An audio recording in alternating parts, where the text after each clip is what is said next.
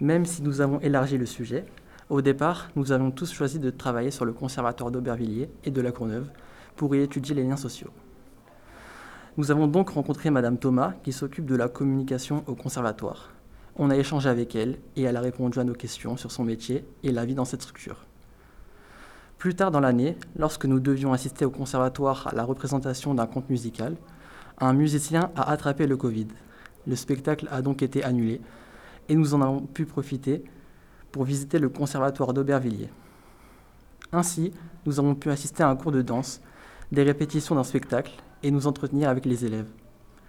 On a aussi pu organiser une nouvelle sortie la semaine suivante pour voir un spectacle qui porte sur la vie de Beethoven. Cet imprévu était donc un mal pour un bien. Euh, alors, euh, euh, cette année, Cécile Denot et Elena ont eu pour projet de faire un spectacle sur la vie de Beethoven. et c'est super parce que on voit Beethoven de quand il est enfant à quand il devient adulte. Et euh, c'est super génial parce que du coup on voit toute l'évolution. Et il y a un grand truc qui s'est passé dans la vie de Beethoven, c'est qu'il est devenu sourd. Et euh, bah, ça, ça a été un grand drame dans sa vie, mais on va voir qu'au final, euh, il a su, il, a, il ne s'est pas laissé tomber avec cette surdité, il a su passer au-dessus et composer malgré la surdité, ou plutôt composer avec la surdité. Et, euh, et ça, c'est vraiment formidable. Et, voilà. et moi, personnellement, je suis une danseuse. Je suis aussi une pianiste, mais dans cette pièce, je ne vais pas jouer de piano. Et avec Mathilda, on va danser la surdité, on va représenter la, surdité. On est le personnage de la surdité. Toutes euh, nous quatre, euh, nous sommes dans la classe de, piano, enfin on est, plutôt pianiste, euh, dans la classe de Cécile Denot. Mais du coup, moi, cette année, bah, j'ai bah, eu la chance de, pouvoir être un peu plus dans la partie organisation du spectacle avec Cécile. On, a, beaucoup travaillé. Enfin, moi, du coup, surtout, mon rôle a été de, travailler avec, euh, Cécile la mise en scène et voilà l'aider un peu dans, des petites choses. Et en plus, enfin, du coup, je ne fais pas du tout de piano euh, cette fois-ci dans la pièce, mais je fais euh, du coup le rôle de Beethoven quand il est un peu fou et vraiment bah, très accablé par la, la surdité justement. Et du coup, il y a des combats entre Beethoven adulte et nous. Et les danseuses. voilà. les danseuses.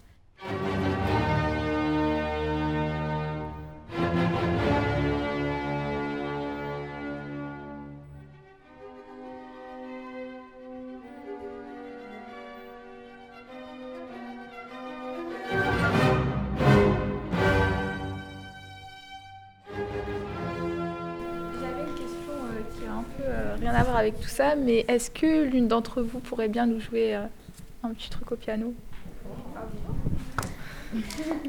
Vas-y, Angie. T'as qu'à faire ton bah, parce. Que... Ouais, t'as ton prélude. Ton prélude. Ah, faut mettre à ta tourelle.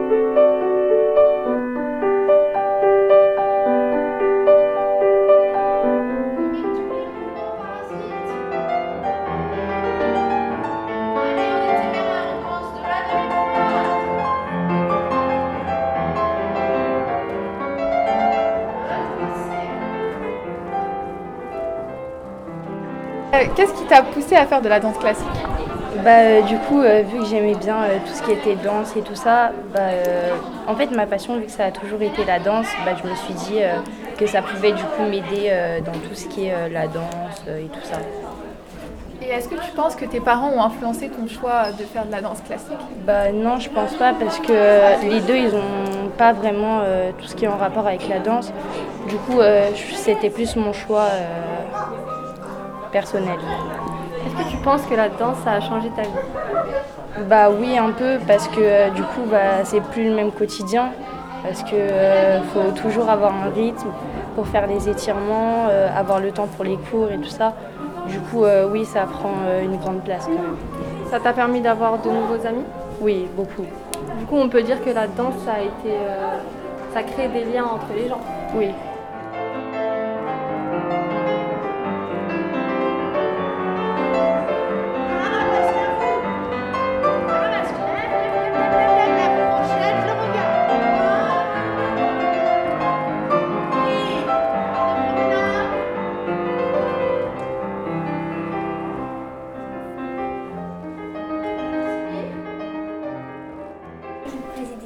Tout de suite, hein, si vous voulez.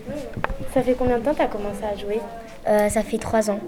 C'est quoi qui t'a donné l'envie de faire de cet instrument Euh, bah, ce qui m'a donné envie, c'est que souvent, c'est des hommes qui font toujours de la batterie et c'est très rare que des femmes font de la batterie. Bah, du coup, j'avais envie de changer l'image et de mettre au moins une femme à la batterie. Ça te plaît de faire ça?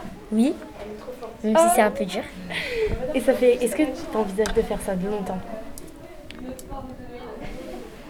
Je sais pas, mais je voudrais être euh, prof de musique, enfin prof de batterie, après euh, d'autres choses que je veux faire. Plus tard, c'est ce que tu veux faire? Non, Tu veux faire quoi plus tard? Plus tard, je vais travailler à la NASA.